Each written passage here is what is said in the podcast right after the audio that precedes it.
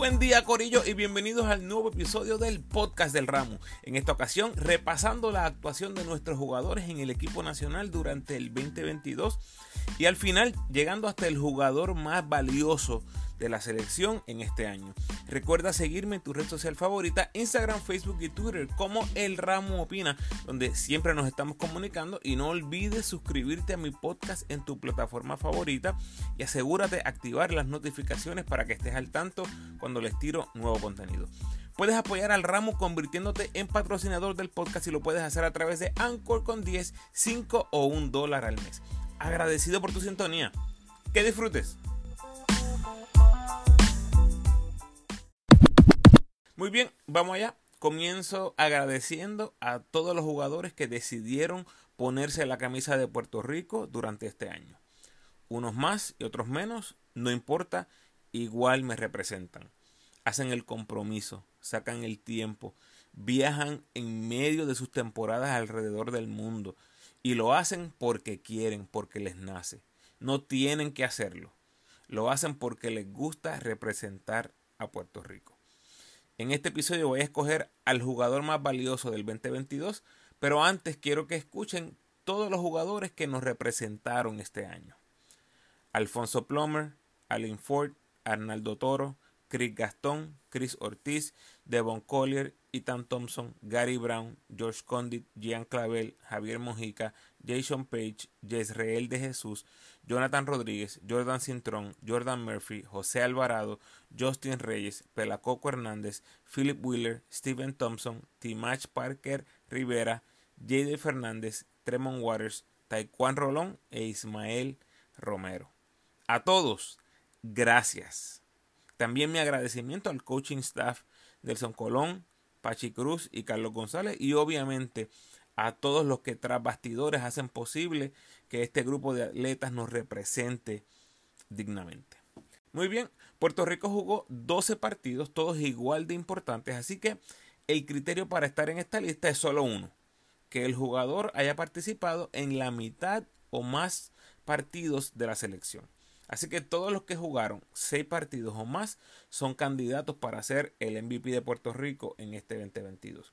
Y solo a manera de repaso, aquí están los otros jugadores a los cuales les di el premio de MVP de la selección. En los años pasados, 2018 José Juan Barea, 2019 Devon Collier, 2020 que fue el año de la pandemia, no escogí porque solo tuvimos dos ventanas, en total cuatro juegos. Creo que esa fue la razón por la que no escogí jugador en ese año y el 2021 Gian Clavel.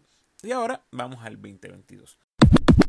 Como les mencioné, 12 jugadores vieron acción en 6 partidos o más, así que aquí vamos comenzando con la posición número 12. Jordan Cintrón participó en 6 encuentros jugando un total de 38 minutos. En esos 38 minutos, que es prácticamente un juego completo, si lo vemos de esa manera, acumuló 11 puntos, 2 rebotes, 3 asistencias, 2 tapones, 6-6 del tiro libre, de 1-1 en triples. Nada mal para el jugador número 12 en esta lista. Su mejor presentación fue ante Dominicana en el AmeriCup con 8 puntos, 2 rebotes, 2 bloqueos y 5-5 de campo. Sin lugar a duda, su aporte fue muy importante en esa victoria comenzando el torneo.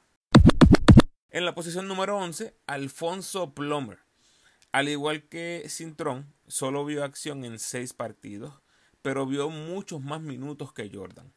Plomer jugó 98 minutos para un promedio de 16.3 minutos por juego, o sea que se le dio una oportunidad real para contribuir.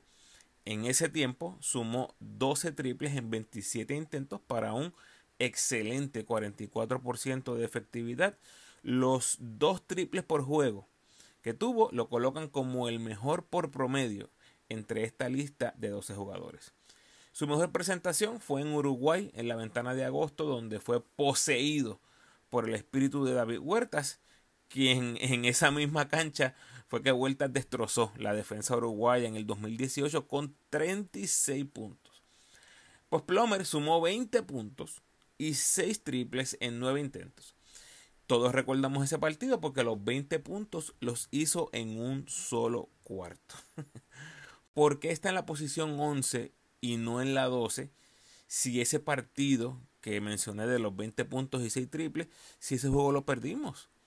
¿Por qué tenemos a Plomer 11 y Jordan 12? Bueno, porque Plomer tuvo otros partidos donde contribuyó a las victorias boricuas, específicamente ante Dominicana y las Vírgenes en el Americop.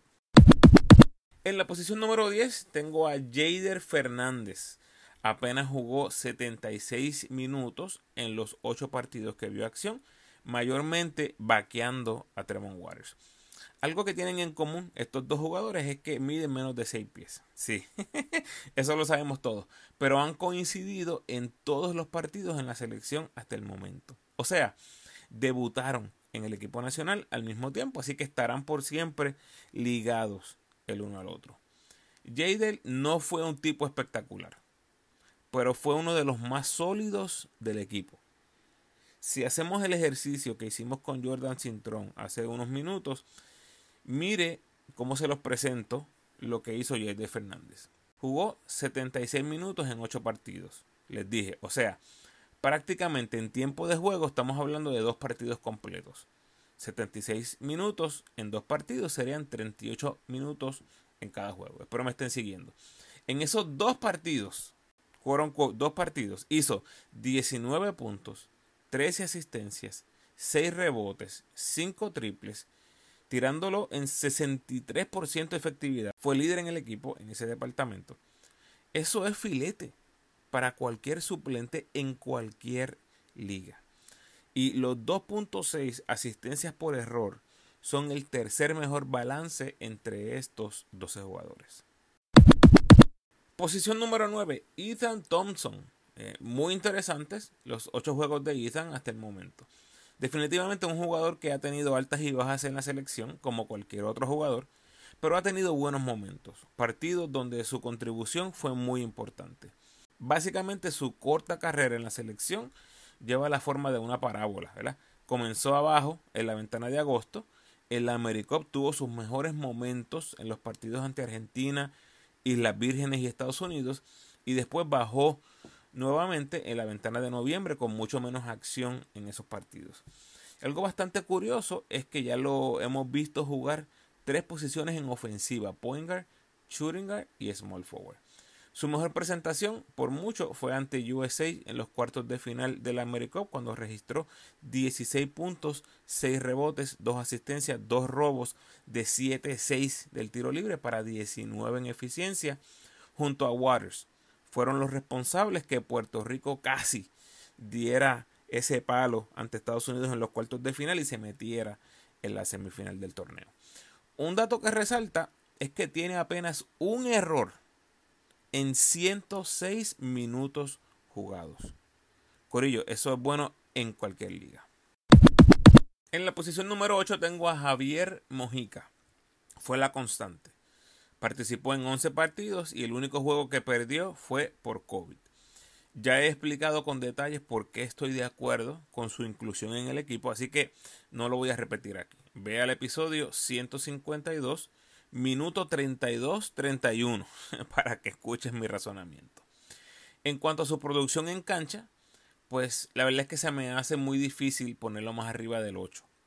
Y ya vas a ir escuchando mi razonamiento a medida que vayas avanzando en el podcast y escuches mi análisis de los siguientes jugadores. De que aportó Mojica, aportó. Pero no hay ningún partido que digamos, ese fue el juego de Mojica en un partido que hayamos ganado. Pero ya yo he dicho antes que el valor principal de Mojica en esta versión del equipo nacional es la veteranía, el liderazgo, unión de grupo, control de camerino, etc. Todas esas que les mencioné, intangibles. En la cancha, segundo en asistencias, tercero en robos y lanzó 93% del tiro libre. Curiosamente, su mejor presentación en el 2022 fue el 24 de febrero en derrota ante USA. Mojica terminó ese juego con 18 puntos, 3 asistencias, 2 triples, 4-4 en tiros libres, de 9-6 de campo, 17 en eficiencia. Y ese jueguito lo perdimos por 17 puntos. Mojica fue nuestro líder con 18, como ya les mencioné. Así que este pudiera ser el partido que digamos o que diríamos, ese fue el partido de Mojica, pero fue en derrota abierta. Ahora, a ustedes que les gusta lo del diferencial de puntos, imagínense que no hubiera estado Mojica. ¿Verdad? Hashtag cada puntito vale. Cuando les mencioné al principio de este párrafo, curiosamente, su mejor presentación el 2022, ¿por qué les dije curiosamente? ¿Se imaginan? Fue el primer juego del año para la selección. O sea, la versión más joven de Mojica en el año. ¿Se entendió? ¿Sí? ¿Me entendieron? Bueno, espero que sí. Si no, dale rewind en el cassette y escucha de nuevo. en la posición número 7, Justin Reyes. Lo más importante para Justin fue que vimos crecimiento. No lo veíamos con la camisa de Puerto Rico desde el 2019, los Panamericanos. Y la verdad estábamos muy ansiosos de por fin verlo en el equipo grande, después de ver a un jugador dominante en el BCN y con unas habilidades físicas impresionantes. Ese tipo de jugador uno siempre quiere verlo en la selección a ver cómo se desarrolla, a ver si se nos da. Me recuerda mucho a jugadores como Orlando Meléndez y Fernando Ortiz, saltarines con habilidades increíbles para el básquet, pero lamentablemente no se les dio con la selección. Ojalá la carrera de Justin Reyes no termine como la de estos dos jugadores que acabo de mencionar. Y de Justin, pues tres de sus mejores cuatro juegos fueron derrotas para Puerto Rico. Esto fue en Uruguay versus Argentina y USA en el AmeriCup. Y por esa razón se me hace difícil ubicarlo más arriba. Terminó tercero en rebotes, tercero en porcentaje en triples, apenas tiró de 7-3 y segundo en porcentaje de campo. Pero de nuevo, la importancia de todo su aporte mayormente fue en partidos que caímos vencidos. Y miren esto, qué curioso, Steven Thompson y Justin Reyes jugaron prácticamente la misma cantidad de minutos este año. Y estadísticamente no hay mucha separación en lo que ellos hicieron. Y si yo le pregunto a 100 fanáticos de Puerto Rico, entre ustedes que me escuchan y personas que vieron todos los partidos de Puerto Rico este año, si yo les pregunto quién tuvo más momentos memorables con la selección o quién tuvo el mejor año 2022 en la selección, no sería un 50-50 como lo muestran las estadísticas. 99% van a decir Steven Thompson. Y sí, eh, aquí puede haber este recency por lo que pasó en noviembre en el Clemente. Pero igual creo que si somos objetivos diríamos que Steven ha tenido un mejor año. Más curioso todavía es que estadísticamente, como les estaba diciendo, sí están bien cerquita uno del otro, pero Justin presenta mejores números que Steven. ya vamos a llegar a Steven. La mejor presentación de Justin Reyes fue el 29 de agosto en Uruguay con 15 puntos, 7 rebotes de 8-6 de campo, un robo y un bloqueo para 20 de eficiencia. Saludos de nuevo. Momento especial donde agradezco a esa fanaticada del ramo que siempre está por ahí comentando o compartiendo mi contenido. A todos y todas, gracias. Saludo especial a Alex Abreu, Alexander Velázquez, Amy Thompson, Ana María Ram, Carlos Escobar, Cachanchut, Daniel Reyes Cruz, Elmer Torrens, Emilio Cordero, Fito Fito, Francisco Rodríguez, Heywood Sánchez, Ichi 20, Iván Gandía, Iván Rodríguez, Javier Rodríguez, Javier Ruiz, Jermaine Bishop, Jivan Jackson, José Luis Molinari, Juan Molina, Kael Viñales, Milagros Colón, Redin Rivera, Reinaldo Nieves, Roberto Moya, Rubén Nieves, Sentimiento al Aire, Steven Thompson, Tomás González, Tremont Waters, Trent Fraser, Vaquero PR, Vaqueros Bayamón en Twitter, Víctor Cardona, Willy God Bless, Yadiel Sanabria, Ismael Romero y Sobo. y tengo un nuevo review en Apple Podcast vía Vano Ponce, quien tituló su review Excelente contenido y escribió lo siguiente.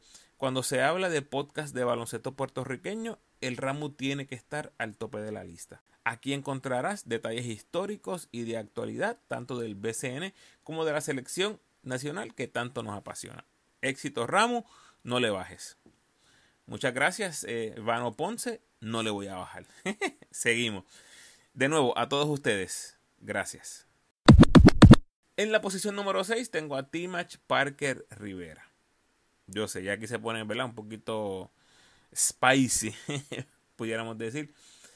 Y es que la esperanza del mundial posiblemente está viva por el partidazo de Parker ante Uruguay. Así de simple.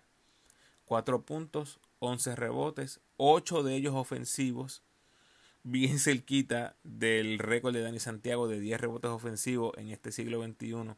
Un bloqueo de 3-2 de campo. Si usted quiere usar la importancia de este partido como argumento para posicionar a Parker más arriba en esta lista, no tengo problemas. Y tampoco tengo problemas en que tomes todo el conglomerado de lo que ha hecho durante el 2022 para ponerlo más abajo en la lista. Entiendo perfectamente. Déjame saber en qué posición lo colocarías.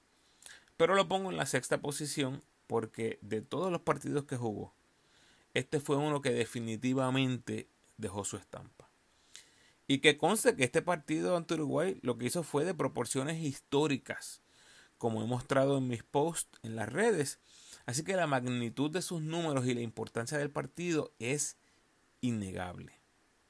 Y recordemos, gente, se bajó de un avión, voló para jugar con la selección ante la baja de Devon Collier. O sea, ni siquiera practicó con el equipo. Ahora, para tener una justa perspectiva, Parker jugó 10 partidos en el 2022, ¿verdad? Ya les dije lo que hizo en el último juego, ese juego ante Uruguay. Pero miren lo que hizo en los 9 partidos previos. Esto es totales en 9 juegos. 8 puntos, 21 rebotes, 8 de ellos ofensivos, un bloqueo.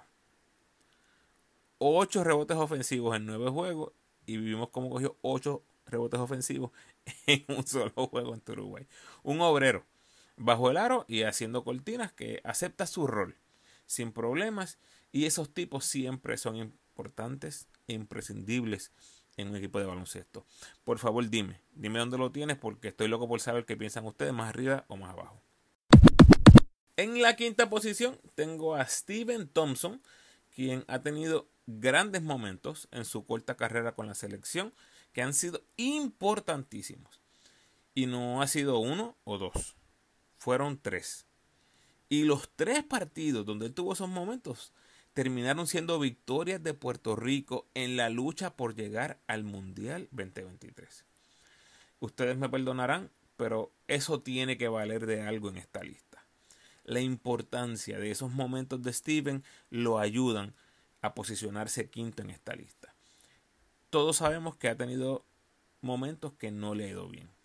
Incluso quedó fuera de la rotación completamente en el América.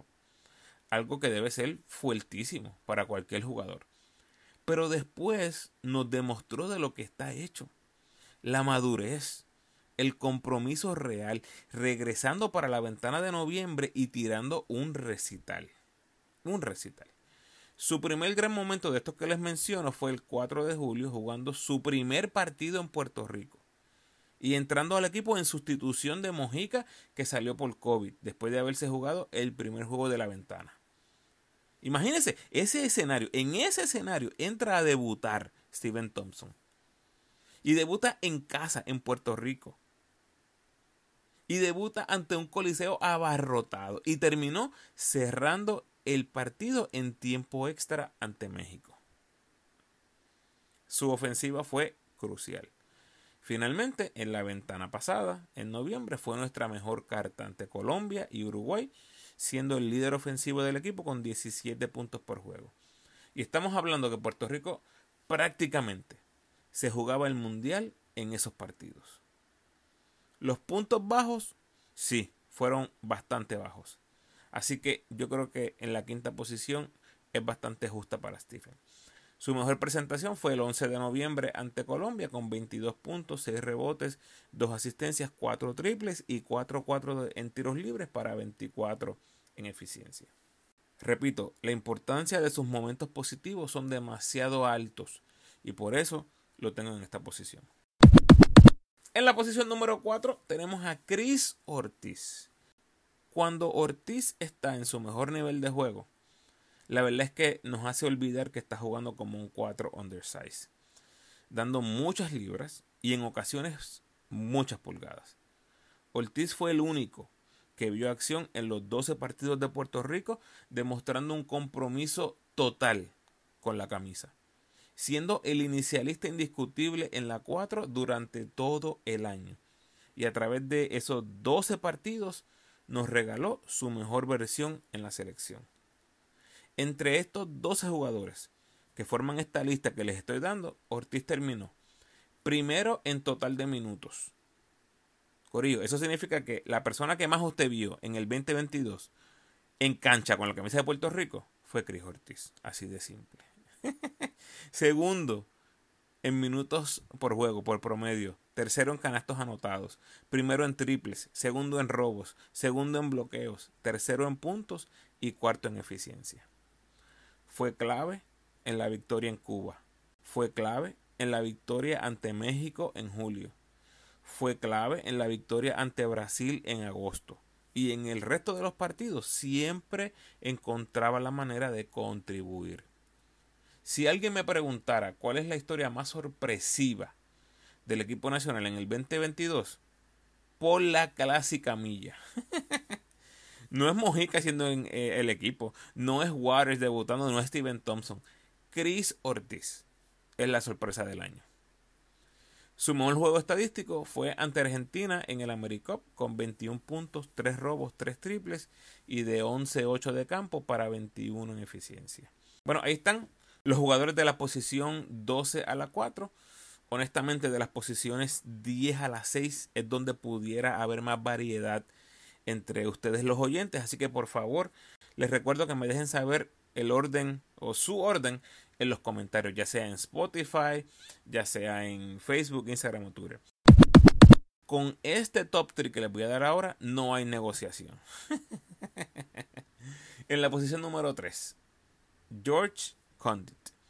Eh, déjeme y le doy su resumen estadístico primero. Condit participó en 10 juegos y dentro del contexto de esta lista, que ya les dije, Terminó tercero en tiros libres anotados, primero en rebotes ofensivos, segundo en rebotes, primero en bloqueos y tercero en eficiencia. Una vez terminó su participación en el baloncesto colegial, Condit no se ha perdido ningún compromiso de la selección y ha sido una constante como centro inicialista. No tengo palabras para explicar la importancia de Condit, pero voy a tratar. Su presencia es vital en nuestro equipo porque por fin tenemos un centro defensivo. Algo que veníamos esperando desde el retiro de Dani Santiago. Y todos sabemos que Dani Santiago no era tan defensivo. Y no estoy diciendo que otros jugadores no han tratado o que no eran defensivos. Es que tal vez no era su fuerte. No tenían tal vez ese instinto que tiene Condit. Y eso es bien difícil enseñarlo. Así que con Condit ya tenemos eso adelante. Y recordemos que apenas tiene 22 años y el crecimiento ya lo hemos visto. Lleva 8 juegos corridos con al menos un tapón. También sabe meter las manos para buscar el robo ocasional. Como ya les mencioné, bastante buen rebotero con buen porcentaje. Lo único que queremos ver es que esa confianza siga subiendo y jugar muchos minutos en su club profesional es muy importante. Esto lo voy a tocar más adelante en los podcasts que vienen por ahí empezando el 2023. Su mejor presentación fue el 3 de septiembre ante Dominicana en el AmeriCup con 20 puntos, 6 rebotes, 3 tapones, 2 robos, 2 triples y 8 en 10 de campo para 26 en eficiencia. En la posición número 2, Ismael Romero. Jugó 11 partidos, solo se perdió un jueguito. El juego en Cuba, curiosamente, en algo que lamentablemente ¿verdad? no estuvo en sus manos. Y Romero fue nuestro referente en la pintura en este 2022. Jugando prácticamente la misma cantidad de minutos que Condit. Eh, George Condit jugó 200, Ismael Romero jugó 209.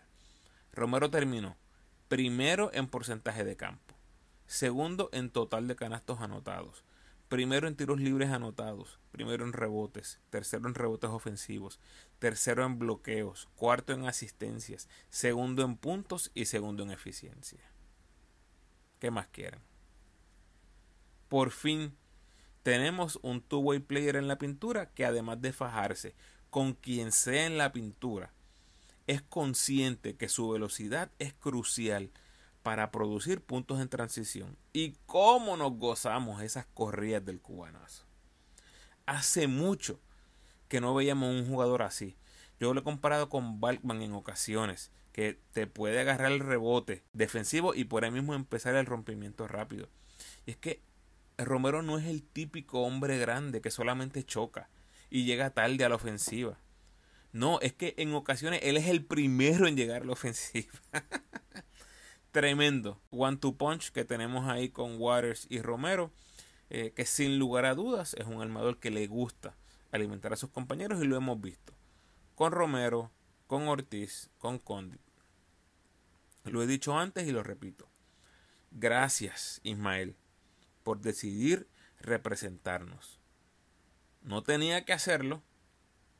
Era obviamente una decisión muy difícil por sus raíces. Pero el amor, primeramente por el deporte y en segundo lugar por su segunda patria, lo han hecho un querendón del pueblo.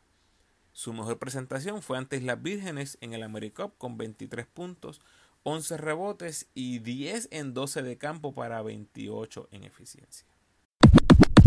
Y llegamos al número 1, así que vamos a repasar. En el puesto número 12, Jordan Cintrón. En ese orden continúo, Alfonso Plomer, Jader Fernández, Ethan Thompson, Javier Mujica, Justin Reyes, Timach, Parker Rivera, Steven Thompson, Chris Ortiz, George Condit, Ismael Romero. Y número 1, ¿quién más? Tremont Waters. Debutó en grande en el Clemente ante Brasil el 25 de agosto en lo que posiblemente fue el mejor debut para un jugador en la historia de la selección. Fue el mejor debut en este siglo XXI, pero queda la pregunta en el tintero si es el mejor debut en la historia de la selección nacional de Puerto Rico. Entonces, no es como que debutó contra Costa Rica en unos centroamericanos, sin faltar el respeto a Costa Rica para nada. Es que debutó contra Brasil, un cuco de América. Debutó en casa, con la presión de un coliseo abarrotado. Y debutó en un juego difícil que muchos dábamos a perder. Como dice el gringo, what's not to like? El parecido con Barea es impresionante no solo por la estatura, sino porque además de ser el mariscal de campo, es un genio con el balón en las manos y puede crear ofensiva en cualquier momento del juego. En ocho partidos nada más, Waters nos ha enamorado con su juego ofensivo, sus movimientos y a la vez cómo envuelve a sus compañeros. De estos 12 jugadores que acabo de mencionar, es el único que ha pisado las canchas de la NBA y eso trae un peso en el equipo definitivamente, un respeto del resto de los jugadores.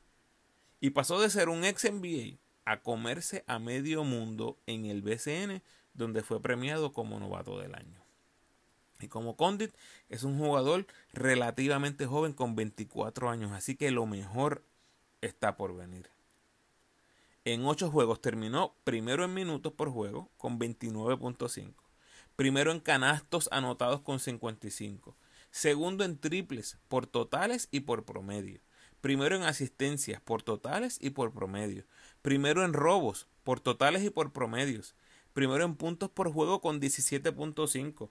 Primero en tiros libres anotados por juego con 2.1 y primero en eficiencia con 17.4.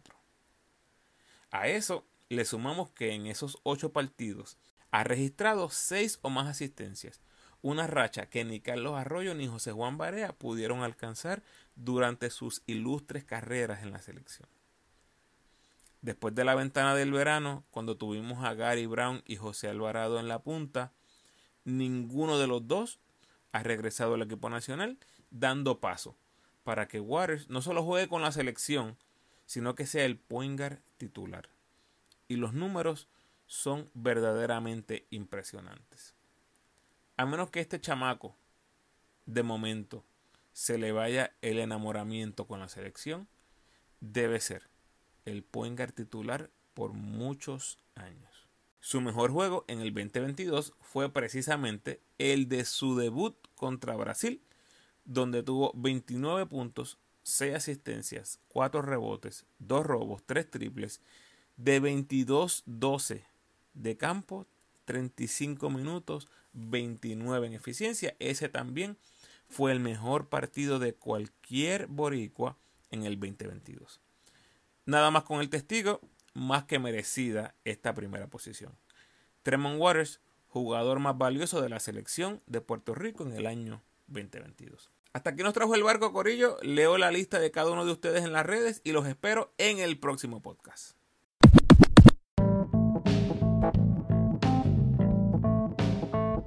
Gracias por sintonizar, Corillo. Por favor, ayúdame compartiendo este episodio en tus redes sociales y con todos los fanáticos de la selección de Puerto Rico que conozcas. Si quieres seguir disfrutando de mi contenido, te invito a escuchar mis episodios más recientes. En el 152 está mi análisis de la selección en lo que fue la quinta ventana FIBA camino al Mundial 2023. En el 156 está el repaso de los boricuas más destacados activos por el mundo durante el mes de noviembre y esporádicos del 146 en adelante están los repasos de todos los equipos del PCN. Lo próximo, el último episodio del 2022 donde estaré repasando algunas de mis vivencias en Puerto Rico este verano pasado. Te recuerdo cómo me puedes ayudar para que el podcast siga creciendo. Por favor, denme la mano con el rating y el review del podcast en la plataforma donde escuches. Gracias a los que lo han hecho y lo siguen haciendo. A los que me escuchan en Spotify, por favor, un rating de 5 estrellas. Y a los que me escuchan en Apple, tienes la oportunidad de rankear mi podcast y dejarme un review. El rating te toma 5 segunditos al encontrarlo y el review de 30 segundos a un minuto. Así que si tienes el tiempo, gracias adelantadas. Si quieres estar al tanto de las actuaciones de nuestros jugadores en el baloncesto internacional, te invito a seguirme en mis redes donde constantemente les dejo saber de las ejecutorias más significativas de los boricuas en el exterior. Y también puedes buscar todos los posts al mismo tiempo utilizando el hashtag boricuas por el mundo ramo, todo junto tienes que seguirme en Instagram para que estés más al día. Es la cuenta que más utilizo en las redes sociales. Como siempre, te invito a que te suscribas al podcast, déjame tu mejor review por favor y sígueme en tu red social favorita, Facebook, Instagram o Twitter. De nuevo, agradecido por tu sintonía.